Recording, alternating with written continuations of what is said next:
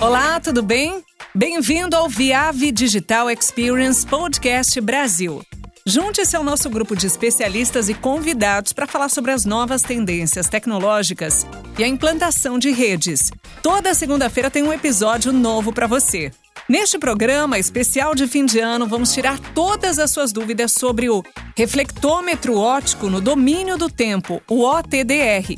Esse instrumento é essencial para quem trabalha com fibra ótica, pois garante o bom funcionamento e a qualidade da rede, permitindo que o provedor de internet identifique possíveis falhas com antecedência e faça manutenção preventiva, evitando desastres.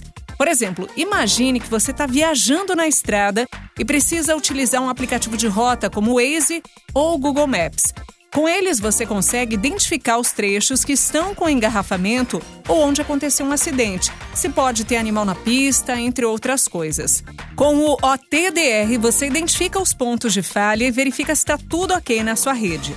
Para explicar melhor o tema, recebemos novamente os especialistas Luiz Couto e Ricardo Raineri. Sejam bem-vindos, Luiz e Ricardo. Obrigada por estarem mais uma vez conosco.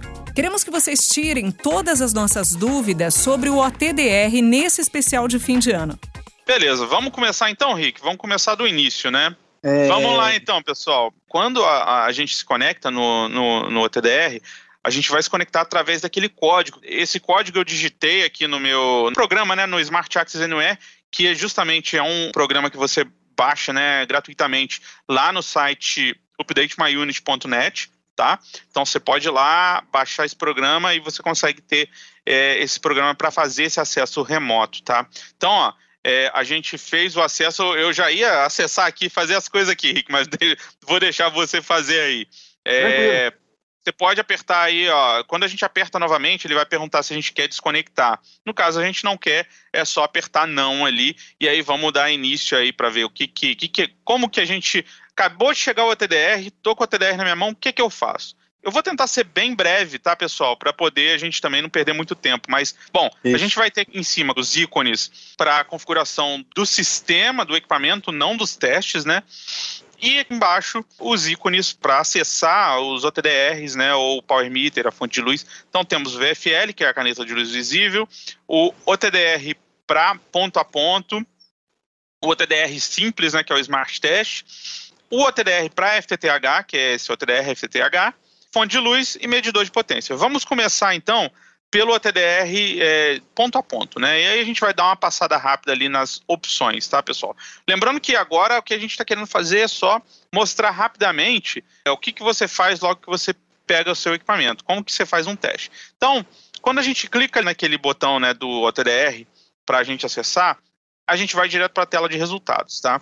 E aí a gente tem que fazer aquela configuração inicial, né, do equipamento para poder configurar ele para a, os testes, para fazer os testes, né? Então, a gente vai apertar em Setup, né? Pode usar o botão físico do OTDR ou apertar ali em cima caso você esteja acessando remoto. E aí a gente vai ter várias opções, né?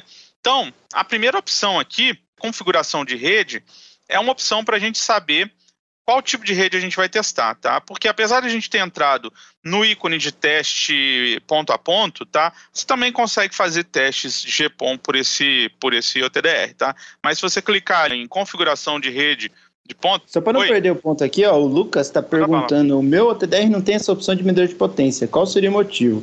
Lucas, dependendo Boa. do modelo do Smart TDR, essa opção é opcional. É, é, dependendo do modelo, ela vem padrão. Então, eu precisaria saber qual Smart TDR você tem, para daí te falar se, é, se tá, deveria estar tá incluído ou não, tá bom? Então, ó, voltando à configuração. Como você clica nessa de configuração de rede, vai aparecer para você. Você vai testar uma rede ponto a ponto, uma rede POM balanceada ou uma rede POM desbalanceada. A gente vai falar um pouco disso mais para frente também, tá? Então, a próxima opção é a opção de laser. Não é lazer, é laser. então, na opção do laser, a gente vê quais os comprimentos de onda que a gente vai poder utilizar na, configuração e nos testes né, que a gente vai fazer. Então, a gente tem aqui o 1310, é, o 1550, ambos juntos, né, que é o 1310 barra 1550 e o 1625 Live. Tá? Lembrando que nos nossos Smart OTDRs, a gente tem duas portas separadas para isso, tá? Que era uma demanda de mercado na época. Antigamente a gente tinha tudo junto em uma porta, a gente achava que era melhor. Houve essa demanda do mercado, a gente mudou para ter duas portas separadas e hoje em dia há uma demanda reversa. O pessoal está pedindo para voltar a ter tudo em uma porta só. Então a gente está estudando voltar a ter tudo em uma porta só. Hein? Luiz, Bom, só aproveitando oi, aqui o. Manda bala. O Douglas perguntou: fibra apagada mede com qual frequência? Cara, se a fibra está apagada, qualquer uma. Você pode medir, tanto a gente recomenda medir em 1310 e 1550 para você poder detectar macrocurvatura, é mais fácil. É, o TDR já, se tiver macrocurvatura, o TDR automaticamente vai mostrar para você. Mas você pode usar qualquer uma delas, tá bom? É, se a fibra está apagada, não tem nenhuma restrição. A única coisa é, se você usar, por exemplo, 1625 numa fibra apagada, se tiver macro-curvatura, provavelmente o sinal vai, vai, dar, vai dar fim de fibra onde há macro-curvatura, tá? Você vai pensar que é um rompimento, às vezes é só uma atenuação. Agora, o, se você fizer 1310 1550, é, é o mais recomendável, mas qualquer uma delas funciona, beleza? Bom, então, vamos lá. Próxima opção aqui do nosso, do nosso setup é a aquisição manual ou automática, tá? Em aquisição, a gente tem a opção manual, que é onde a gente coloca todas as opções, é, a gente configura todas as opções, não tem nenhuma restrição. Na opção alto, ela vai bloquear algumas opções e o OTDR vai é, elegir automaticamente algumas das opções aqui, tá? Então ele vai escolher o que, que ele vai é, fazer. E tem a opção Smart ACK, tá? É, na opção Smart ACK, é, quando essa opção ela aparece para você quando você tem o opcional do FTTH, tá? O que, que é isso? Isso vai permitir você fazer um teste com mais de um pulso, é, mesmo que seja em uma rede ponto a ponto, tá? Então, é, é esse, isso que o Smart ACK faz, tá ok? Então, essa seria a terceira opção de teste. Mas vamos nos manter aqui no tradicional manual, só para a gente continuar aí a nossa, a nossa apresentação. Bom, depois disso a gente tem as opções do teste, tá? E aí, é, a gente tem aqui alcance, impulso, que eu chamo de pulso, né? É, resolução e tempo de aquisição, tá? Então, essas quatro opções são as opções mais importantes na configuração de um teste, tá? Então, aí, lembrando, o alcance é a distância da nossa fibra. Poxa, mas eu não sei qual é o tamanho da minha fibra.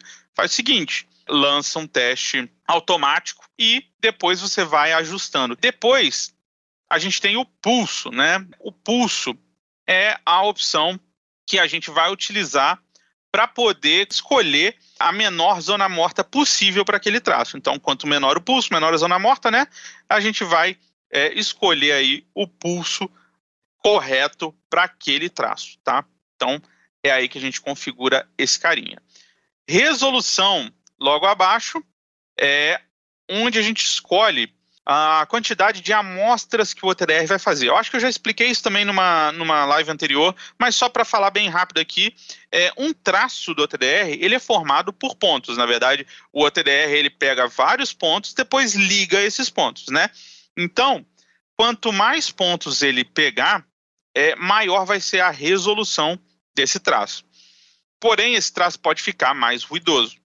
Quanto menos pontos ele pegar, ele vai ter uma resolução menor, porém isso pode diminuir o ruído, né, entre aspas, dessa, dessa medição, né, e tornar uh, melhor o alcance, o range dinâmico, entre muitas aspas, né, tornar melhor o range dinâmico do, do, do OTR, na verdade não, ele vai só diminuir a impressão de ruído que a gente vai ter, e aí você vai é, conseguir usar um pulso menor para uma distância um pouco maior, porque você tem menos ruído no final, tá? Então, isso também é uma opção, mas isso é um ajuste bem fino, tá, pessoal?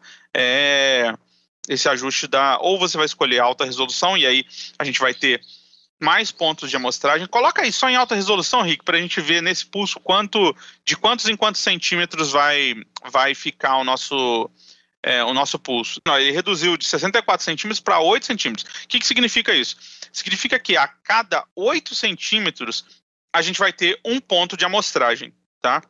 É, se a gente colocar em alta dinâmica, que é o com menos ilusão, ao invés de 8 centímetros, um ele metro. vai ter um ponto a cada 1,2 metros, né? A cada 1,20m ele vai pegar um ponto de amostragem. Tá? E o alto, né, a opção alto de automático ali, geralmente é o meio termo entre essas duas opções, que é o que eu geralmente utilizo, tá? Então, é, eu gosto de deixar no alto, é o que vem padrão e eu deixo aí no meio termo geralmente, tá bom? E por fim, das opções mais importantes, a gente tem o tempo, tá? Tempo é simples, é o tempo que vai ser gasto durante essa medição, tá? E aí a gente vai escolher quanto tempo vai ser gasto nessa medição. Então a gente vai escolher quantos segundos, minutos, ou se a gente pode até fazer um teste em tempo real, tá bom? Quanto mais tempo, menos ruído. Diga. Vou aproveitar aqui que tem bastante perguntas que tem a ver com o que você está falando. Show. É, vamos lá. O rapaz tinha perguntado que não tinha falado as perguntas é, do TDR dele. O TDR ele é MTS 2000. Tá, o 2000 ele é, ele é igual assim de frente ao Smart TDR, porém ele é modular. Aí eu preciso saber que módulo que o teu equipamento tem. Agora, de fato, no MTS 2000 essa opção ela é, ela é paga, tá? Ela é, é opcional de software a parte do Power Meter, não vem padrão com ele. E de hardware, então, né? E de hardware também. Então é por isso que não apareceu no teu equipamento, tá bom? Aí aqui tem, ó, meu OTDR só tem uma porta e não aparece a frequência de 1625. Pergunta do Newton Jr. Provavelmente, se for um Smart OTDR, é o Smart OTDR que não é para GPON, é o Smart OTDR mais simples, que é para rede ponto a ponto. Então é por isso que tá, você não tem a porta de 1625, tá? Aí que você Celso... pode escolher quando você vai comprar, né? Explicar para o pessoal. Quando, quando vai Exatamente. ser comprado o equipamento, você pode escolher um equipamento com só 1625, ou um equipamento só com 1310, 1550, ou um equipamento só com 1550, ou um equipamento com todos. Né? No nosso que a gente está mostrando aqui, a gente tem todos, e aí ele tem essas duas portas. Nos equipamentos que tem só um comprimento de onda, ou dois comprimentos de onda, no caso do 1310 e o 1550, aí realmente você vai ter uma porta e você só vai ter acesso a esses comprimentos de onda, tá? Mas são modelos Sim. diferentes. A última aqui, o Celso Corrêa perguntou: para backbone é possível ver o fim da fibra no 260 km? Celso, obrigado por essa pergunta, porque vai permitir a gente explicar uma coisa que sempre gera dúvida nos OTDRs, tá? E a gente vê até, inclusive, é, licitação de OTDR com especificação errada por conta dessa dúvida que você está colocando aí. Quando a gente vem aqui nesse, nesse alcance, esse alcance são é, janelas pré-determinadas que só vão te mostrar até onde o gráfico do OTDR vai, mas não necessariamente que o OTDR vai alcançar essa distância, tá? É, 260 quilômetros é a janela máxima que você vai conseguir enxergar de, de distância aqui no OTDR, mas não significa que o OTDR alcança 260 km de fibra, tá? Você precisa, para 260 km de fibra, você precisaria de um OTDR de 50 dB de range dinâmico, com uma fibra perfeita para você conseguir tentar chegar no fim dessa fibra, tá? E não é garantido que vai conseguir, porque é uma distância muito grande. Agora, por uma questão de padronização, todos os OTDRs marcam a última janela como 260 km. Você pode ver que isso está escrito no datasheet da Viave e de qualquer outro OTDR, tá? Sempre ele marca essa janela até 260 km. Só que você vai ver que isso aparece. Se você pegar um OTDR com range pequenininho de 30 dB, por exemplo, você vai ver que está lá, 260 km. Nunca um OTDR de 30 dB vai chegar em, em, nessa distância. Mas às vezes o pessoal pensa que isso aí é o que o OTDR alcança. Então ele está lá com o OTDR só que está marcando 260 km, ele vai pegar e vai chegar a 260 km de fibra, tá? Então, é, não. Na verdade, o que você vai fazer é, você tem que saber qual é o range dinâmico que o teu OTDR tem, é, seja ele modular ou não, é, para daí você ter uma ideia de quanto ele vai chegar e sempre vai depender da atenuação da fibra, tá? Sempre vai depender da tua atenuação média na tua fibra. Beleza? Isso, e a gente, a gente explicou isso numa live também, né? O lance do alcance, do OTDR e tal. Depois vocês podem dar uma olhada aí no canal é, que tem durante as outras lives a gente explica bastante sobre esse lance do alcance, porque agora uma coisa legal, Rick, até é, acrescentar aí, por, por que, que já que ele, o OTDR não alcança esses 260 quilômetros, por que que isso aparece aí, tá? Além de ser uma padronização, isso é mais uma é acabou se patro, padronizando, mas é uma coisa tradicional. Porque antigamente os OTDRs para você fazer um traço ATDR para que ele ficasse bem feito, era recomendado ter no alcance né? É, você colocar um, um alcance onde o final da sua fibra ficasse mais ou menos no meio da sua janela para o OTDR, para você ter a visibilidade da parte do ruído. Então, você tinha que deixar uma parte para você ver só ruído mesmo na tela do OTDR. Isso era para o OTDR trabalhar, tá? É, mas isso ia além da visualização. O OTDR realmente ele tem a necessidade de analisar o ruído, tá? É, analisar o piso de ruído e tudo mais. Mas hoje em dia ele faz isso internamente, não tem essa necessidade de você é, ter aí na tela do TDR o ruído. Ele faz isso internamente. Porém, antigamente é, era meio que necessário você ter essa, visa, essa visualização do ruído na tela para o TDR também trabalhar com isso. Então, esse 260 km que aparece aí é porque, na verdade, metade dessa distância era para o alcance do TDR e a outra metade era realmente para o ruído, tá? Então, é, é só uma, curiosidade aí, pessoal, mas isso não quer dizer que o OTR vai chegar a 260 quilômetros, tá? Já vou aproveitar aqui, tem mais umas perguntas interessantes aqui. Eu vou ler algumas aqui, Luiz. Ó, é... Ah, só uma, uma dúvida. O Paulo Eduardo aqui está perguntando qual a versão mais atual de software do Smart OTDR. Software 20.0. Foi lançado tem duas semanas, está disponível no update myunit.net. E eu recomendo fazer a atualização porque teve melhora de performance no equipamento, tá bom? É uma atualização bem importante. Isso vale para todos, tá? Vale para todo mundo. Uhum. É, tem uma pergunta interessante aqui, que apesar de falar do equipamento do meu concorrente, me dá a oportunidade de falar sobre um tema interessante. ah, tá, meu Expo não tem o OTDR clássico, isso vai me fazer falta em algum teste? É, olha, tá aí um ponto interessante. É, é uma discussão interessante, né, Luiz? Nós da Viave defendemos, assim, categoricamente, o uso tanto do, do diagrama de blocos, né, é, que no nosso caso é o Smart Link, como também a, a, o OTDR tradicional, por uma única razão. Todos, todo algoritmo, é, é, o que, que esse diagrama de blocos, aí Luiz, me complementa aí que uhum. qualquer coisa que você acha interessante para falar também, hein? Mas o diagrama de blocos, ele é um algoritmo, ele é um programa de software, tá? É, é que faz o quê? Pega o traço e interpreta ele para ficar mais fácil a visualização, certo?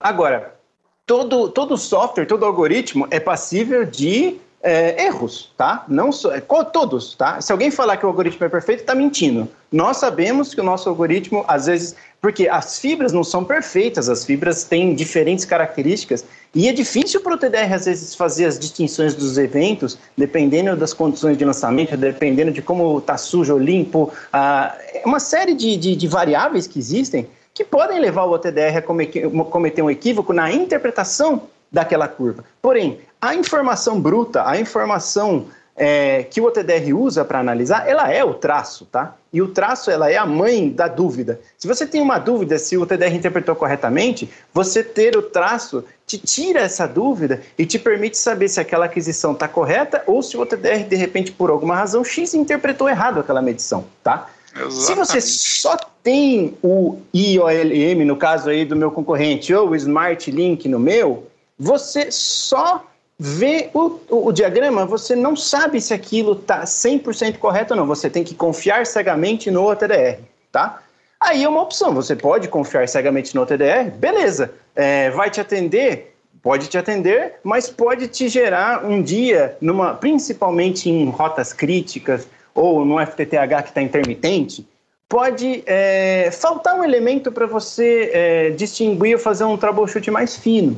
Tá? O traço te permite você, por exemplo, saber quais são as zonas mortas que o TDR está utilizando. No diagrama, de, no diagrama unifilar, você não tem essa informação. Você só vê ali os ícones, mas você não sabe se de repente o TDR comeu um ícone, ou se ele só está juntando os ícones, mas não está medindo eles, como acontece uhum. muito com eventos próximos. Mas no traço você vê essas informações, você consegue saber, principalmente no traço multipulso, que é a grande característica do OTDR GPON. Então, se você pegar o meu Smart OTDR aqui, é, agora com a atualização nova de software, ele lança sete pulsos, tá? Sete pulsos. Só que ele faz o quê? Ele combina os sete pulsos em um único traço. E quando uhum. você vê o traço, e isso a gente disponibiliza, você tem o diagrama, mas você vê o traço que gerou, sem precisar ir no relatório, lá ao vivo, você só aperta o botão. A gente vai mostrar isso para vocês. Você vê o traço eu sei que zona morta que eu tenho no começo, no meio e no fim, porque é, vou falar mais uma vez, a gente falou muito disso na live anterior, mas é, eu vou falar porque isso é um tema de dúvida. A zona morta, não é sempre aquela zona morta que nem de, de 0,9 no no caso do nosso equipamento, 0,9 metros para evento e 2,5 metros para atenuação. Cara, essa zona morta só vale para o pulso de 3 nanosegundos. A zona morta dos outros pulsos ela é maior. E lá perto da OLT, a tua zona morta vai ser de 100 metros, 200 metros, 300 metros, dependendo da distância. Por quê? Para passar pelos splitters, eu tive que lançar um pulso grande.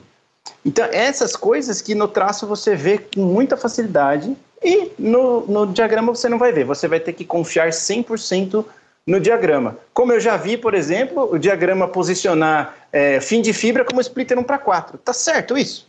Não, não está certo. Mas foi o que o diagrama mostrou, porque foi o que você forçou a configuração do TDR mostrar. Ele vai lá e mostra para você. Então, você confia numa medição dessa? Se você tem o traço, você sabe que aquilo foi um equívoco do TDR. Se você não tem o traço, você fica na mão. Então, essa é uma forma de responder isso, tá? E eu acho que uhum. isso deve ser pesado na sua escolha para você ver se isso vai fazer diferença para você ou não, tá? Você quer... É, é. Não, na real, eu só queria complementar que todos os nossos OTDRs tem ambos os traços e o, o, diagrama de blocos. Então, assim, é, é, não tem, pra gente não tem diferença, entendeu? A gente não vende separadamente só o diagrama de blocos. Então, é, é, basicamente uma escolha. Ou você vai escolher medir, usar só o diagrama de blocos, ou você vai escolher ter a possibilidade de usar ambos. É basicamente isso, né, na, na questão do, do diagrama de blocos e do, do OTDR. Agora, é, eu tenho até aqui, Rick, depois, na hora que a gente vamos mudar, daqui a pouquinho vamos passar para a parte de GPOM, porque a grande maioria das perguntas é de GPOM. Beleza, é, vamos, vamos mudar. Só para fechar esse, esse ponto, é basicamente isso, tá? Você escolher ter só o diagrama de blocos ou escolher ter ambos, tá? É, te, te falo que para a gente não tem diferença de preço. Então, por isso que a gente mantém as duas soluções. Qualquer OTDR que você comprar nosso vai ter é, tanto o diagrama de blocos quanto o, o, o traço, tá? E basicamente Exato. cada um tem a sua função, que é, que é isso que o Rick falou. Né? O diagrama de, bloco, de blocos é muito bom para você ter uma visão instantânea da sua rede, entender o que, que é. É muito legal quando sua rede está perfeita. Agora, quando você tem algum problema, é difícil, é mais difícil fazer troubleshoot usando o diagrama de blocos do que usando o traço. Tá? E aí você fazer um troubleshoot usando o traço é muito mais assertivo. E é para isso que serve o traço. Então, você, no nossos equipamentos você tem a opção de ter os dois. Tá? Então, é, é, basicamente isso. Bom, e aí só para finalizar é, aqui as configurações básicas do ponto a ponto, a gente tem também o cabo de lançamento, né, que a gente vai configurar aqui na última opção, cabo de lançamento. Tá bom, pessoal? Como eu falei, o objetivo aqui não é entrar e dar um treinamento de todas as, as opções, tá? Mas é mostrar quais são as opções e onde você configura elas. Então, feito isso, tá, você já está é, é, apto para fazer os testes, tá? Lembrando que a gente tem outras opções aqui do lado, tem aqui alarmes, análise, link, tá? Os alarmes são legais você configurar, ou pelo menos deixar é, limiar você pode escolher um padrão ou configurar o seu próprio, tá? Quando você clica aqui em usuário, você vai estar tá podendo configurar, por exemplo, configurar uma fusão. É, e aí eu vou colocar aqui 0.1, né? Acabou que eu mesmo tô, tô mexendo, Rick. Manda ver, tá tranquilo, nem, tô lendo as perguntas aqui. Nem me liguei. Que dá para pescar aqui. Ó, e aí eu vou colocar aqui conector aqui, sei lá, ponto 5, tá? E por aí vai, tá? Não vou configurar tudo. Mas o que isso quer dizer? Isso quer dizer que qualquer um desses é, elementos que aparecerem com perda acima disso que eu estou configurando vão aparecer vermelhos lá no diagrama de blocos, o quadradinho dele vai ser vermelho, né? E vai aparecer vermelho na tabela de eventos também. Então isso é bem legal para você ter uma ideia é, de como está o seu os seu, seus resultados, tá? Mas basicamente é isso, a gente não vai se alongar aqui mais não. Vamos mudar lá para o GPON, né? Bom, a configuração do GPON é bem simples, né? É bem é, Aqui a gente já chegou no setup, na configuração do OTDR GPON, né? E aí a gente vai ter as mesmas, algumas opções bem parecidas, como o laser, né? A gente vai escolher qual que é o laser que a gente vai lançar, qual comprimento de onda a gente vai fazer o teste. Lembrando que fibra ativa em GPON é muito importante isso, né? Porque a gente vai fazer mais testes em fibra ativa. Os testes em fibra ativa têm que obrigatoriamente ser feitos em 1625 tá? No, no, no caso aqui, ou 1650, mas é, aqui a gente tem a opção do 1625. Em uma fibra ativa, eu não vou lançar 1310 nem 1550, tá? Porque senão eu bagunço. Dá BO, hein, pessoal? Dá ah, BO. Derruba o porta-pão, hein? Exato. Pelo amor de Deus. Aí a gente tem aqui a direção do nosso teste. Geralmente a gente vai fazer da ONT para OLT, tá? Então a gente vai selecionar aqui, ó, de, da ONT setinha para OLT, tá? Não o contrário. É, e aí a gente tem uma outra opção para os OTDRs que não estão atualizados ou que não tem a opção Premium, né, FTTH Premium, que é a opção que a gente mais vende aqui, não vai aparecer essa opção de desbalanceado. Então, caso o seu não esteja aparecendo isso aqui, pode ser uma das duas. Ou o seu equipamento está muito desatualizado, então tem que atualizar, e a gente tem vídeo aqui no canal ensinando como faz essa atualização, ou simplesmente você não tem essa opção. Mas aqui eu tenho ambas, né? A opção de fazer o, o GPOM padrão, né? Que é a rede balanceada, né? Geralmente um para 8, um para 8, ou enfim, a gente já tem agora redes mais com mais capacidade, né? Um para 8, um para 16, como por exemplo, que aí dá 128 clientes, né, por cada porta GPON. Ou a gente pode fazer o desbalanceado. Daqui a pouco o Rick vai falar um pouco do desbalanceado. Vamos só terminar aqui a parte do balanceado.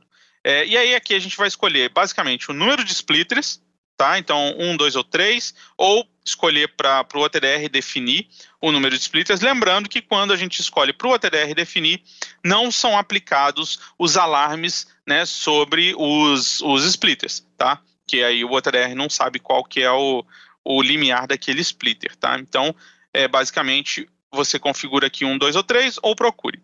É, igual, vamos configurar aqui também o tipo de splitter, você pode configurar também o tipo de splitter ou deixar o OTDR decidir. E, muito importante, configurar e, e ter e utilizar o cabo de lançamento, a fibra de lançamento, a bobina de lançamento, tá? E lembrando que para GPON a gente não recomenda bobinas nem muito curtas, nem muito longas, tá?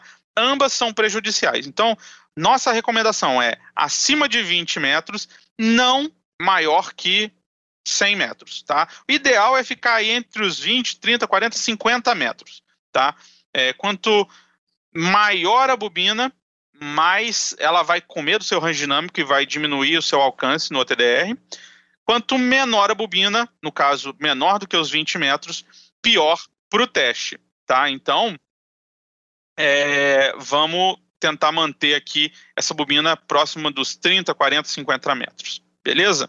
Basicamente isso, as outras opções são mais é, de configurações menos importantes, né? Aqui a gente não tem configuração de pulso, nem de tempo, nem de alcance, nada disso, né? Por quê?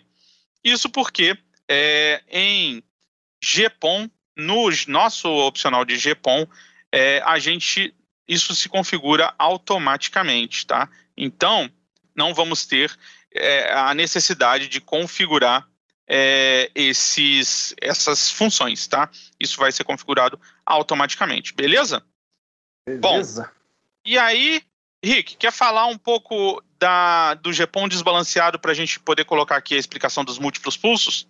Vamos lá. Se você quiser ir respondendo umas perguntas enquanto eu configuro aqui. Eu vou dar uma olhada nas perguntas que eu estava falando, eu não, não, li as perguntas ainda, mas eu vou dar uma olhada aqui. Tem alguma pergunta aí que você queira colocar antes de falar do desbalanceado? Eu vi que estava chegando um monte de oh, coisa, mas eu não li. O canal do Gordo aqui está perguntando se a liberação do acesso remoto se manterá após o período da pandemia. Cara, a, a, a fábrica está estudando ainda é, essa possibilidade, não vou falar nem que sim nem que não, porque a gente não tem uma posição oficial ainda. Até o Luiz, agora como membro oficial da fábrica, vai nos ajudar a conseguir essa informação na fonte agora. Mas vai ser algo que a gente vai trabalhar. É, a gente está trabalhando aí. Eu, eu, pessoalmente, claro que eu gostaria, mas é, depende do, do, do pessoal é, aprovar o, é, isso ainda, que não temos uma posição, mas a gente vai anunciar aí com certeza, saindo, é, a gente te manda vídeo aí para você, beleza? É, comentou que o, o, acesso facilita bastante, com certeza. Eu, eu sou suspeito para falar porque realmente eu dou, eu dou suporte às vezes para equipamento que está na cara na Colômbia daqui do Brasil usando isso, ajuda demais mesmo. Então é, é bem é bem bem bacana. É, deixa eu ver aqui que mais temos. Qual o pulso desejável para uma medição com splitter? É, Silvio Conceição está perguntando. Cara, uma ótima pergunta é o seguinte, vai depender do OTDR que você está usando, tá? Se o teu OTDR não tem múltiplos pulsos, como é o caso aqui do nosso OTDR, do Smart OTDR, você precisa, é, você vai precisar fazer várias, vários testes na mesma fibra, tá? Então, você vai ter que começar com um teste ali com um pulso de pelo menos uns 100, 300 nano, para ele passar para os dois splitters. Se o, teu, se o teu OTDR tiver range dinâmico suficiente para isso, estou contando que ele tenha pelo menos 40 dB de range dinâmico. Aí você vai colocar ali um, pulso de, de, de uns 100, 300 nano para ele enxergar o fim de fibra, tá? Aí você viu os dois splitters, passou, você vai ver o fim de fibra. Agora, Aí você vai ter que ir diminuindo esse pulso na mão. Você vai ter que fazer o teste daí com 100. Começou com 300, baixa para 100. Aí você vê o que, que você vai vendo. E aí os eventos no meio dos splitters vão aparecendo. E aí você vai ter que fazer uns 5, 6 testes para ver todos, tá? Se você usar só um pulso, ou você o fim de fibra e não vê nenhum evento, ou você vai perder evento pra caramba, tá? Esse aqui é o, o truque do GPON. Por isso que a gente recomenda em teste em rede que tem splitter usar o TDR otimizado para GPON, como é o caso do Smart TDR 100B. Porque ele vai escolher os melhores pulsos e vai lançar todos em uma única aquisição e vai te mostrar o traço integrado deles, tá? Vai te mostrar tanto o traço como o diagrama de blocos de todo o conjunto, tá? Para facilitar a tua análise? Espero que tenha respondido a tua pergunta. Se não, manda aí a gente complementa. Ah, que mais aqui? O Luiz Gustavo Baldini está perguntando: splitter de 2 para 8 ele detecta somente do cliente para o provedor, né? Não só o 2 para 8, como qualquer splitter e qualquer rede GPON sempre tem que testar do cliente para central, tá? Por uma razão de que se você pegar o teste da central para o cliente, você vai ver um traço totalmente bagunçado e o OT10 se embanana todo, tá? Quer complementar alguma coisa no 2 para N aí, Luiz? Não, é basicamente isso, e isso é legal, uma pergunta legal, porque não é uma coisa comum, tá? Os, os 2 para 8 é, ele consegue identificar, o TDR consegue identificar por conta da outra perna dele, né? Ela gera uma reflexão e aí assim que ele consegue entender que aquilo é um splitter 2 para X ao invés de 1 um para X. Bem legal isso daí. Eu só queria complementar uma coisa aqui, Rick, na hora que você estava falando do pulso, é, lembrando que você, como o Rick falou, você vai ter que usar vários pulsos manualmente para poder ter uma noção melhor da sua fibra. E depois você vai ter que analisar eles é, separadamente, porque eles não se juntam. A grande vantagem de ter um equipamento e utilizar a parte GPON do seu equipamento feito para GPON é que ele já usa os múltiplos pulsos, tá? E ele já junta esses, esses múltiplos pulsos em um só traço que é o que eu vou explicar daqui a pouco. Assim que o Ricardo falar um pouquinho do desbalanceado, eu vou explicar os múltiplos pulsos melhor, talvez fique melhor para vocês entenderem, tá? E aí, a grande vantagem de você ter um equipamento próprio para isso é que ele já faz isso para você. Mas eu vou explicar como que ele funciona daqui a pouco. Isso aí. É só mais duas perguntinhas aqui, ó. O Luiz Gustavo Baldin perguntou de podem falar novamente sobre cabo de lançamento origem fim fim origem?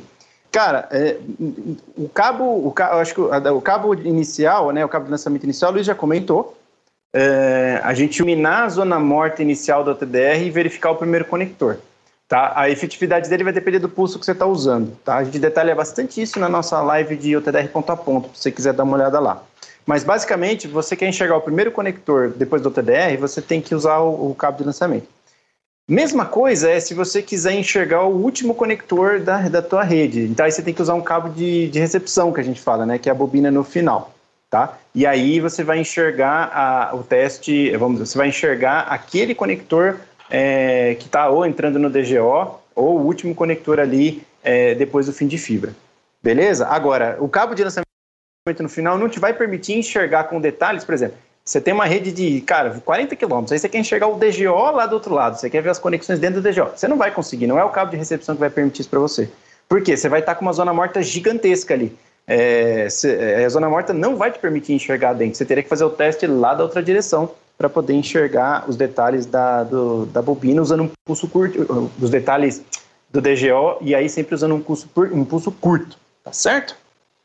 Não, legal é. que a, você deu a explicação toda completa, mas eu acho que a dúvida do Luiz Gustavo era só entender o que, que significava o O e o F. Ah, é? Ah, Origem, depois ele falou aqui, ó, tá entendi as siglas, legal. origem fim. fim e origem, é isso aí. É isso aí. É, na manutenção, o Cássio está perguntando aqui, na manutenção em uma fibra rompida, mesmo assim precisa configurar o número de splitters? Cara, é, para você saber que está rompida a fibra, você vai ter que fazer um teste inicial, a não ser que tenha rompido a tua fibra primária, tá? É, porque às vezes pode ser só uma atenuação. Eu recomendo é, é, justamente colocar o número de splits, porque se ele não achar um dos splits, você já vai saber que tem um problema ali, tá bom? É, então você vai resolve isso, não tem problema, pode utilizar, pode configurar sem problema, tá?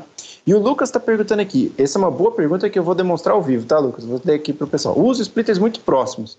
Às vezes o TDR acaba juntando a perda dos dois e me dando uma aquisição de splitter diferente do, do normal. Isso é normal? E devo fazer uma aquisição manual ao invés da automática? Excelente pergunta. É, isso sim é normal devido à zona morta do ATDR, tá? Que Porque, o Carlos é... até falou ali embaixo, ó, o Carlos Exatamente. prontamente respondeu. É isso aí. Porém, o Carlos já está ligado tá... nas nossas últimas lives. É isso aí. Obrigado pela resposta, Carlos. É isso mesmo, é devido à zona morta. E o que a gente tem que fazer é justamente é, é, a gente, é nosso lado, tá? Como fabricante. Nós cada vez mais estamos melhorando a performance do equipamento para conseguir detectar os splitters cada vez mais próximos. Essa atualização nova de 20.0, ela melhorou bastante é, essa questão dos splitters perto, tá bom? A gente vai, vai poder trabalhar, é, assim, eu vou mostrar um caso para vocês aqui. Tem o splitter 1 para 16 aqui, tá? É, bem na cara do OTDR. E aí logo em seguida eu tenho um para 8, ó, 28 metros de distância um para o outro, tá? É, e a gente já tinha conseguido fazer esse teste com 20 metros, tá? Tá bem próximo um do outro aqui. Hum. Você conta que são, são, splitters grandes, tá? Se o splitter é menor, você é mais fácil para TDR detectar, tá? É... Gera uma zona morta menor. Porque gera uma zona morta menor, exatamente. A atenuação menor é, vai gerar uma zona morta menor porque ele precisa de um pulso menor para passar, tá bom? Então, é, é, isso aqui, ó, nesse caso ele está separado. Se eu diminuir mais essa distância ainda, a probabilidade vai ser que ele junte esses dois aqui, vai mostrar uma caixa só dizendo 1 para 128, tá? E aí vai ser a perda combinada dos, dos dois, que provavelmente ele vai te mostrar. Isso sim é normal, mas do nosso lado a gente está constantemente trabalhando para melhorar essa performance, tá? E é por isso que é importante estar tá sempre atualizando o equipamento, porque Exato. a cada atualização a gente lança uma melhora nesse, nesse ponto. Porque esse é o ponto mais, é, é, vamos colocar assim, importante, né? Você conseguir cada vez mais separar esses, esses, esses eventos, né? Que estão muito próximos. Como o Rick falou, hoje mesmo a gente fez um teste e a gente, com 20 metros, a gente já conseguiu separar um splitter de 1 para 16 de um splitter de 1 para 8. Olha só. Então aqui a gente está testando uma rede de 1 para 128, gente. É, nem sei se das outras vezes a gente chegou a testar um para 128, Rick. Um Smart OTDR, equipamento de, de 41 dB né, em 1625, 40 dB em 1310, 1550, fazendo um teste em uma rede de 1 para 128, tá? Então, Eu vou é usar uma... aqui, né, Luiz? Olha o traço Oi. aqui. Aqui no traço dá pra gente ver perfeito a separação dos splitters. Isso, por isso que é eu gosto de ter o traço também, tá vendo?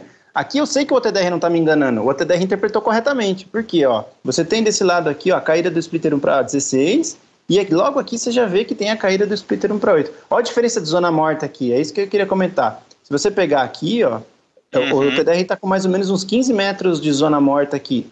Se você pegar deixa aqui. Eu, eu deixa eu te ajudar aqui, deixa eu te ajudar aqui. Vamos colocar o seguinte, ó. A gente pode mexer com os cursores. Que inclusive acho que era uma é. pergunta é. lá atrás, tá? Sim, boa.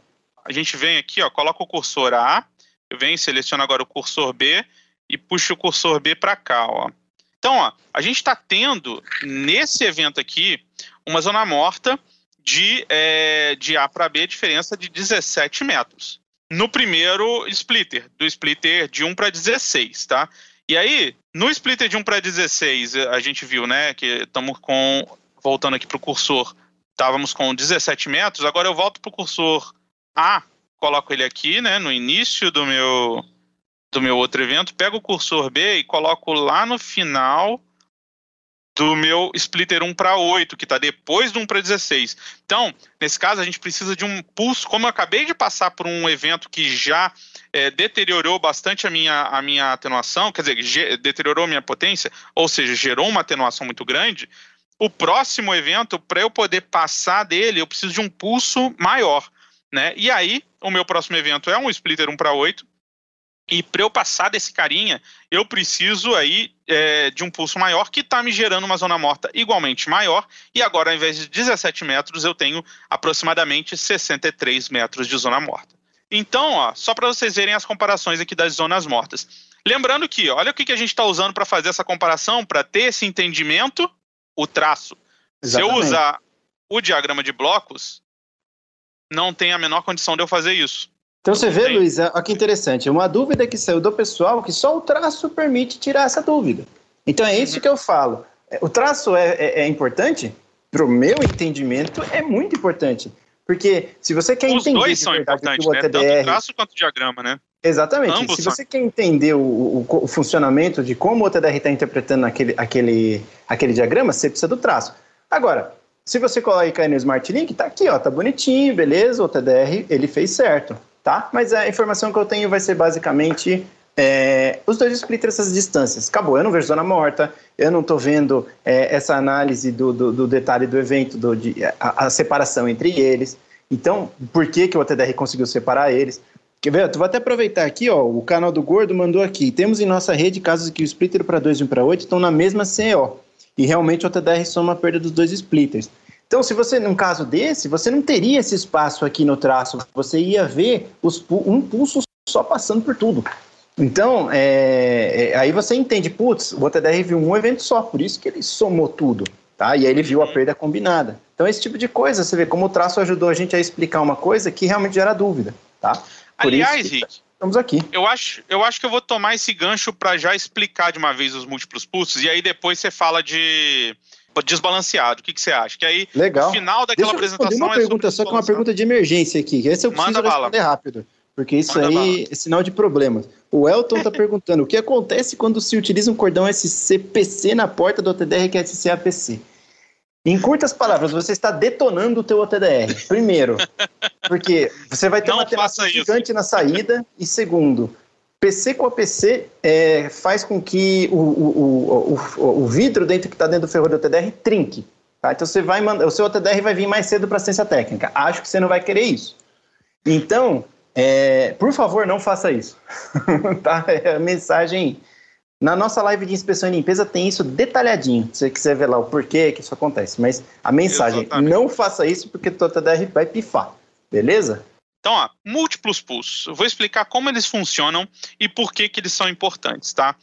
Quais são os problemas das medições? Que eu vi alguém perguntando qual era o pulso ideal para poder passar por um, por um splitter. A gente vai ver que é um pouco mais complicado que isso, tá? Por quê? Vamos lá.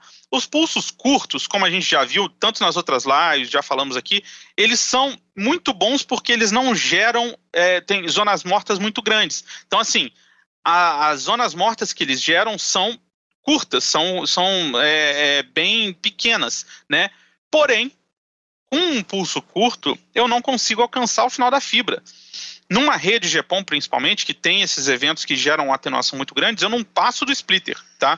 Então, ó, com a medição aqui dos cursores A e B, a gente vê que eu estava com menos de 4 metros de zona morta aqui nesse evento. Então, assim, realmente a zona morta do pulso curto é incrível, né? Aqui no caso eu estava usando 10 nanosegundos. Porém, é, eu não chego no final, né? Se a gente for olhar aqui o final da fibra, ela é puro ruído. Eu sei que a minha rede acaba nesse pico aqui, mas só porque eu sei mesmo, tá? É, para o OTDR, ele encontrou o final de fibra aqui. Tá? Então, olha só, tudo virou ruído no meio da minha rede, porque eu estou usando um pulso muito curto. Então, ele não serve para eu encontrar o final de fibra, apesar de ter uma zona morta muito boa no início. Aí tem um pulso mediano, né? O pulso médio, ele é bom porque ele vai encontrar o final da fibra. Olha só, agora eu estou chegando aqui no meu final da minha fibra. O problema, ele assim, ele tem zonas mortas razoáveis, ó. Agora, ao invés daqueles 5 metros, menos de 5 metros que eu estava tendo antes, minha zona morta foi para perto dos 20, ó, aqui no caso 18, né? 18,14 metros aqui no início. Só que o final da fibra, ruidoso. Olha só, a gente analisa o ruído lá no final da fibra, vendo a variação que ele tem. Então, olha só, como aqui a gente está vendo, ó, cada quadradinho desse aqui equivale a 2 dB a gente está variando aproximadamente dois quadradinhos. Então, ó, eu estou variando quase é, entre 2 e 4 dB aqui, mais do que 2 dB de variação, né? Então, é, não é uma variação boa. Né? Para mim, isso está muito ruidoso. Então, o pulso médio tem suas vantagens e tem suas desvantagens também. E aí, o pulso longo. O pulso longo, ele tem a grande vantagem de não gerar zona, é, perdão, não gerar ruído praticamente no final. Porém, olha o tamanho dessa zona morta aqui, ó. Todos aqueles, lembrando que isso tudo é uma mesma fibra, tá? Então, todos aqueles é, picos que a gente estava vendo, eles foram é, encobertos pela, pela zona morta do meu pulso longo. Porque o pulso longo, ele vai vai, ele não vai conseguir separar aqueles eventos. E aí, ó, a gente está tendo uma zona morta aqui de 180 metros. Cursor A, cursor B. tudo aquilo que a gente estava vendo inicialmente, agora a gente não consegue mais ver. Então a gente ficou cego para aqueles eventos. Esse é o problema da zona morta muito, é, muito grande. Porém, olha o final da minha fibra como é que tá, ó. Virtualmente zero ruído. Então isso é muito bom. Então, mais uma vez, tem os problemas e tem as coisas boas. Cada pulso tem a sua vantagem e a sua desvantagem. E aí, assim, por que não unir é, o útil ao agradável? Por que não juntar tudo em uma coisa só? Foi justamente isso que a gente fez, tá? Então, ó, a gente pegou de, o, o, quando o seu OTDR ele tem esse suporte aos múltiplos pulsos, o que o OTDR está fazendo, na verdade, é dividir né, a, sua, a sua rede em zonas, as melhores zonas para ele trabalhar, tá? É, então aqui a gente vai dividir aqui basicamente por os splitters, né? Então tem a, a, o splitter 2, o splitter 1 e a OLT. O OTDR ele vai automaticamente começar a lançar pulsos. Então, o primeiro pulso que ele vai lançar vai ser esse pulso curto, como a gente viu, né? Uma zona morta muito curta, porém ele não tem força para nem chegar direito ao, ao, ao primeiro splitter, tá? Então aí o OTDR ele vai lançar um outro, um outro pulso que vai ter uma zona morta um pouco maior, que a gente consegue observar aqui, porém ele vai conseguir ultrapassar aquele primeiro splitter. Só que ele também perde força depois de ultrapassar o splitter e não consegue alcançar o próximo splitter, tá? E aí o OTDR vai automaticamente lançar um outro pulso, tá? Esse outro pulso ele vai ter uma zona morta um pouco maior, ele vai chegar mais distante do que o pulso anterior, né? O pulso roxo.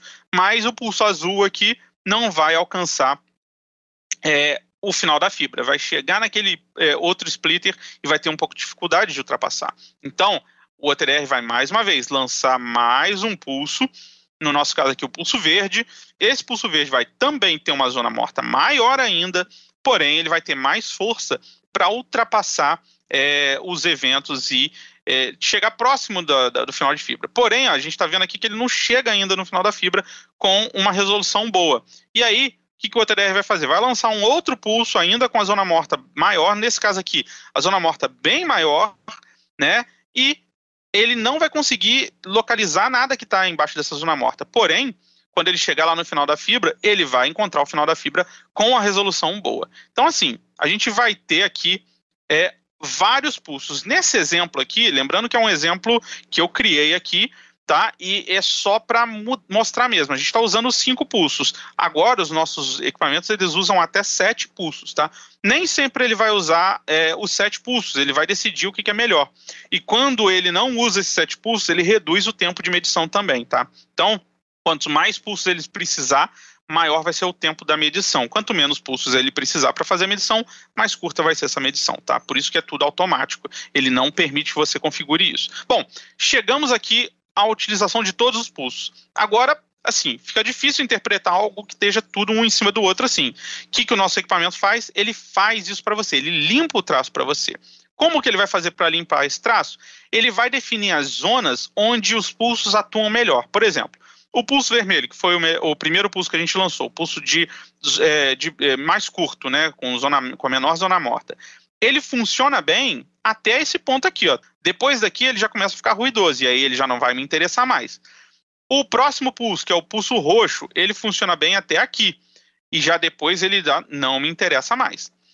E assim ele faz, ó, para o pulso azul que funciona bem até ali, até essa, esse tracejado aí azul, e o pulso verde que funciona bem até aqui. Depois disso é o pulso amarelo que ele vai funcionar bem após esse tracejado verde. Então, cada pulso tem a sua zona de atuação, que é a melhor zona, é, é, é o melhor que ele tem a me oferecer. Então, o que, eu vou fazer? O meu OTDR automaticamente vai fazer, ele vai pegar o melhor de cada pulso e apagar o pior de cada pulso. Então, ele vai começar, ó, vai pegar tudo que é da zona do, do pulso vermelho e vai deixar naquela primeira zona e vai apagar o resto.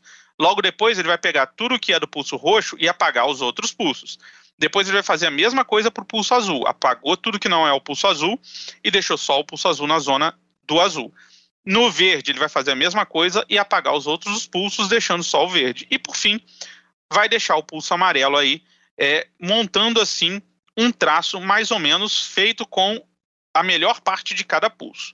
E aí no final, ele vai é, costurar esses pulsos em um só traço para poder facilitar o entendimento. Então, a gente viu que aqui ele estava discordando aqui, ele vai sempre tentar fazer essa costura da melhor forma possível. Nem sempre é possível, tá? Mas ele vai sempre tentar costurar e apresentar um só traço para gente, composto das melhores partes de cada pulso. Então é assim que funciona é, os múltiplos pulsos, tá, pessoal? Por isso que um equipamento que tem múltiplos pulsos é, ajuda a gente nas nossas medições GPOM. Por isso que o múltiplos pulsos é essencial numa medição GPOM, tá ok? E aí, ó, só para mostrar uns resultados, tá? Fazendo isso, a gente tem na mesma medição é, o, o melhor de cada um, né? Então, assim, o mais interessante é que a gente tem num, a gente consegue demonstrar isso não só no diagrama de blocos, como também nos traços, tá? E aí a gente tem um traço feito com múltiplos pulsos. Hoje em dia a gente é, é, é a única empresa no mercado que apresenta um traço único feito de múltiplos pulsos, tá? Então, ó, essa é uma grande vantagem, porque como eu falei, como a gente já falou, né? Os traços, eles são ótimos para a gente fazer troubleshooting, dar zoom, né? É, colocar marcadores para medir as zonas mortas, para medir um evento. Isso tudo a gente só consegue fazer no traço. No diagrama de blocos isso não é possível, tá? Então, isso já sai tudo pronto para a gente, a gente só pode gerar um relatório disso aí, isso já sai é, na nossa, nas nossa, no, no nosso relatório PDF e é, a configuração é muito simples, tá? Então, a gente vai ver esses, esses pulsos todos em um só traço. No final das contas, a gente vai ter o melhor de todos os mundos, né? Que é um traço feito com todos os pulsos. Nesse traço, eu estou vendo lá no início os eventos com zona morta menor do que 5 metros, e aí isso indica que eu estou usando aquele menor pulso, né? E aí logo depois eu já tenho uma zona morta um pouco maior, abaixo de 15 metros, mas ainda mas já um pouco maior. E lá no final eu não tenho ruído. Ou seja, eu estou usando um pulso curto para mostrar a zona morta é, curta no início, estou usando pulsos médios para ter uma melhor zona morta ali no meio da fibra após o primeiro splitter, né, entre os splitters, e estou usando o pulso longo para chegar no final da fibra com o mínimo de ruído possível. Essa é a grande vantagem dos múltiplos pulsos. Beleza? E aí, sempre mostrando tanto o traço quanto o diagrama de blocos. Enfim, tá aí tudo que é da, da parte dos múltiplos pulsos. Beleza? E aí o Rick agora vai falar um pouco das redes desbalanceadas. Para quem ainda está é, começando com isso, a rede desbalanceada é uma rede onde você substitui os splitters, que são é, balanceados, um para 8, um para 4, um para 16.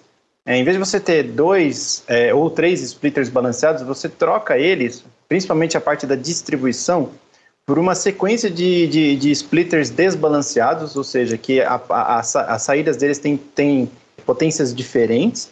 E, e, e, e, funciona assim: a porta de menor potência do splitter desbalanceado ela é ligada num splitter balanceado, normalmente dentro da mesma caixa. E a porta de maior potência ela alimenta a próxima caixa, tá? Alguns chamam de barramento, uh, alguns chamam de, uh, de, de, de cadeia. Tem, tem vários, vários nomes aí que se usa aí para os splitters desbalanceados, porém o importante é entender que sempre vai ter essa sequência, né? E você pode ter essas caixas que alimentam os splitters, elas podem ser é, é, é as caixas que vão para cliente, onde você puxa o drop, desculpa, elas podem ser 1 para 8 e eu já vi várias usando 1 para 16 também, tá? O, o nosso Smart AutoDR, ele tem uma aplicação nativa para trabalhar com esses splitters, onde você coloca e diz para o TDR qual é a sequência de splitters que você tem, e aí ele vai posicionar bonitinho para você, dizendo qual que é qual, é, e aí posicionando e diferenciando o que é splitter do que é evento mesmo, tá? Porque é, é bem desafiador para o TDR diferenciar uma fusão, um conector de um splitter, por exemplo, 9010, que tem uma atenuação bem pequena na porta que alimenta o próximo splitter. Então, é, isso é um algoritmo bem trabalhado que a gente já vem desenvolvendo há mais de dois anos. É, tem pelo menos um ano já que já está disponível. Não, quase, quase dois, né? Que já está disponível, né, Luiz, no mercado, essa, essa aplicação nativa. E já tem algum tempo. Foi no final de 2018 que a gente lançou. E de verdade, essa a gente vem aprimorando, vem colocando possibilidades de outras topologias, porque diferente da rede balanceada, GPON, a rede desbalanceada ela te dá uma infinidade de possibilidades. Por exemplo, pode misturar esse balanceado com desbalanceado você pode colocar é, é, é, é diferentes é, splitters balanceados no final. E, então, você, o importante é, igual na rede normal, na rede de GPON normal, você tem que testar sempre do cliente para central, sempre, tá? Por uma razão que a gente já comentou, que o traço fica todo bagunçado. Apesar de que na construção de rede, se você quiser testar, isso tem que ser na construção. É, você na rede desbalanceada você até consegue testar até o último desbalanceado. Você não vê as caixas 1 para 8, 1 para 16 que estão penduradas, e mesmo a última. Essa você não vai ver. Mas a, a cadeia de desbalanceados você consegue enxergar né, o, a, a, a, sequência deles. Isso já é uma vantagem na construção para você certificar a rede em relação à rede GPON tradicional. Tá? Uma curiosidade, né, que o Luiz vai até me confirmar, vocês sabiam que esse conceito de rede desbalanceada nasceu aqui na América Latina, né? Isso não é coisa que veio da gringa, não. É, e o Brasil foi um dos líderes em desenvolver esse tipo de, de, de topologia de rede GPON. Agora, agora que está começando isso nos Estados Unidos, para vocês terem uma ideia. É, inclusive, quando o pessoal lá dos Estados Unidos começou a ver, alguns fabricantes têm promocionado essa, essa tecnologia lá, eles é, pede, pede água para a gente, né, Luiz, para explicar como Exatamente. é que funciona. É, Exatamente. É, só para você saber, agora que eu estou trabalhando para lá, eu já estou programando uma, uma live para eles lá para explicar desbalanceado, que eles não conhecem muito bem. Né, e aí eu vou explicar para eles e explicar a solução, né? Não só a nossa solução é, de medir redes desbalanceadas, mas explicar a rede desbalanceadas, que é algo novo para eles lá. Mas isso surgiu aqui, sim, não sei se exatamente surgiu na América Latina, mas eu lembro de ter visto isso há, sei lá, cara, mais de quatro anos atrás. É eu já mesmo. tinha visto redes desbalanceadas sendo utilizadas aqui no Brasil. É, enfim, mas é, a solução só se expandiu há pouco tempo atrás, né? É isso mesmo. Bom, então para trabalhar, a gente vai aqui na rede desbalanceada. Ele vai, até mudou a tradução agora, finalmente o pessoal da fábrica ajudou a gente. É, colocar aqui, a gente tem que configurar né, o, a, a, rede, então eu venho aqui e escolho. A minha rede aqui, ela tem sete splitters desbalanceados, tá? E aí eu tenho que escolher aonde eu vou testar. Esse acoplador é splitter desbalanceado, tá, pessoal? É uma tradução. É, splitter desbalanceado não cabe, né? Fica muito grande. Em inglês, splitter desbalanceado é coupler. Então aí o pessoal acabou traduzindo aí como acoplador. É, mas a gente vai rever isso, porque eu acho que deve colocar em um outro nome ficar mais legal. Mas por enquanto vamos deixar assim. Uh, então, esse ponto de teste, onde você vai pôr o TDR para testar? Você vai testar no meio da cadeia ou, ou, ou, você vai testar lá no final? Normalmente, a gente recomenda fazer o teste lá no último splitter, uh, aonde você tem uma, é, uma, uma visão melhor da rede como um todo, né? E aí você vai pensar aqui, vai colocar a rede pensando no sentido é, central cliente, qual que é a tua sequência. Então você vai colocar aqui. Então a minha rede ela são 39010, depois tem o 8515, depois tem o 8020. Aí você tem aqui o 7030, depois você tem 6040 e 1 para 8. Beleza, está configurado. Da mesma forma que para a rede, para rede balanceada, a gente está aqui na rede, a gente está na rede desbalanceada, vai ser tudo automático, tá? Porque o OTDR vai eleger quais são os pulsos que vão ser suficientes para ele caracterizar essa rede, tá? Feito isso, opa, as configurações são as mesmas, tá? Bom, eu continuo com o meu cabo de lançamento, beleza? Então, prontinho para começar o teste aqui. Eu venho aqui, vou apertar no OTDR o Start Stop. Muito bem, então, começando aqui, ó, eu tenho o meu 30 metros de cordão, conector inicial, Aí ele pegou ó, 9 metros de, de, de, vamos dizer, uma reserva técnica que eu tenho aqui até o splitter para 8, daí tem o splitter. Aí vem 60, 40, 18 metros. É, aí vem aqui, ó, tem mais ou menos 200 metros entre os splitters, 70, 30, 80, 20, 85, 15, 90, 10, 90, 10, 90, 10. E aí chegou aqui no fim de fibra, tá? Então eu montei todo o meu barramento aqui, ó, todas as, a rede aqui posicionada com todos os eventos. Essa rede está com uma atenuação alta, se você ver, ó, ela está atenuando 28.8 dB, tá? E aí, isso vai me ajudar a responder uma pergunta que veio lá no chat. Ó, gostaria que vocês abordassem um pouco mais sobre os tipos de OLTs. B+, C+, C++, e por qual motivo não conseguimos medir potência vindo das ONUs? Tá? Isso é uma pergunta bem recorrente, uma pergunta que bastante, bastante gente tem dúvida no GPOM, por isso que a gente elencou ela aqui para responder. Bom, o que, que é esse B+, C+, tá? Se você pegar a norma de GPON, que o ITUT estabelece, você lá na norma de GPON tem uh, o que se chama, chama tem, tem, um item lá chamado classe ODN. A classe ODN, ela estabelece qual que é a, a perda máxima admitida entre o transmissor e o receptor, no caso, entre a OLT e o, a ONU, tá? E essa perda, ela, ela, ela, ela tem três classes. É, tinha a classe A, que quase não se usa mais, tem o B+, o C e o C, o C+, e o C++, né? Beleza. O que, que muda entre eles? É, os elementos que seguem a classe B, vou usar o exemplo B que é mais comum.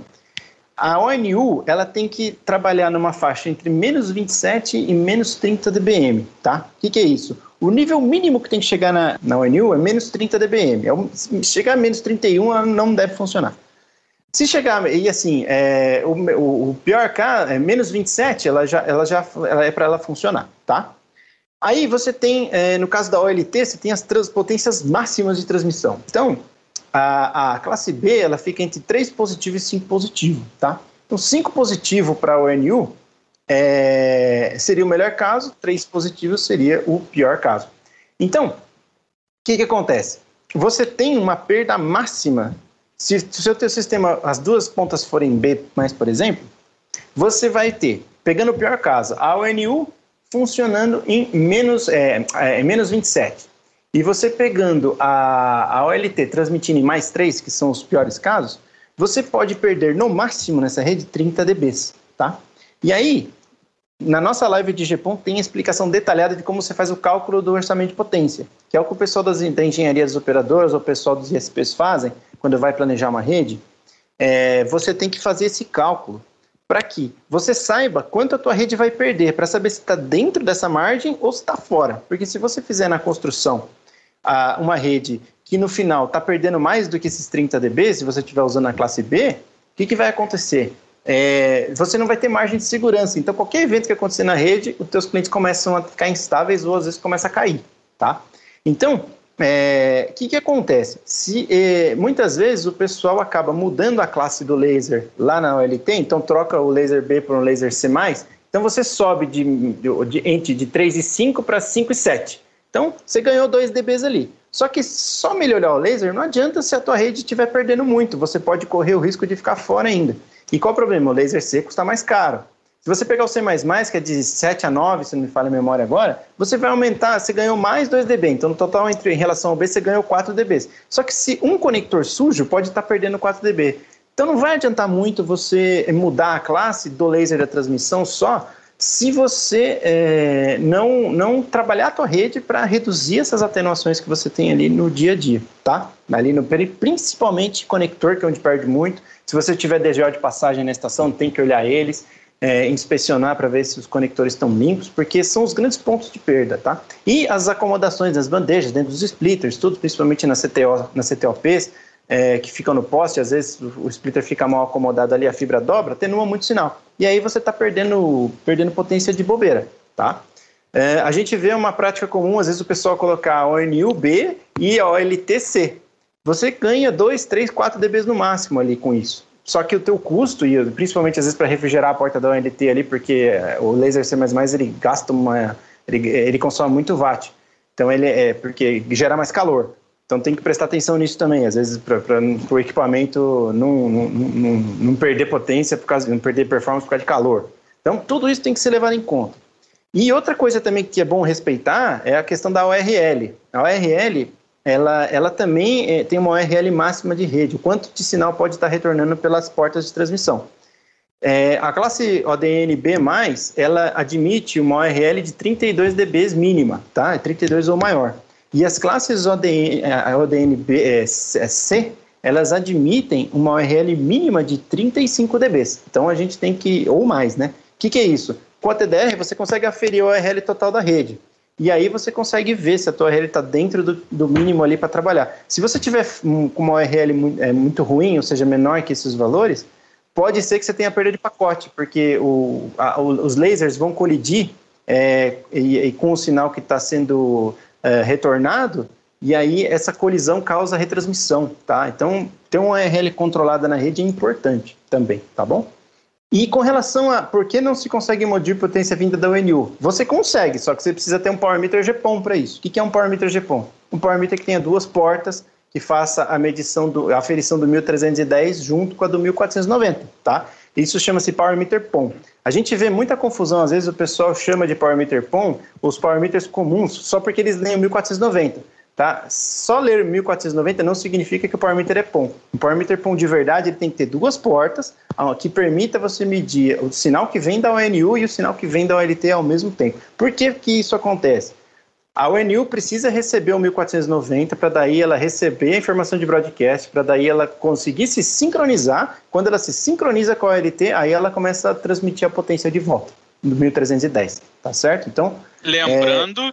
que a Sim. gente já fez uma explicação super detalhada exatamente Sim. sobre isso na, na live, live de Japão.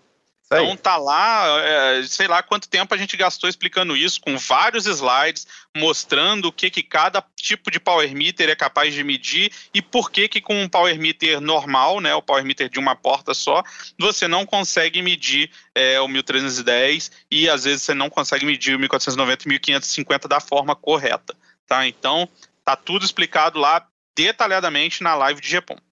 Beleza, então.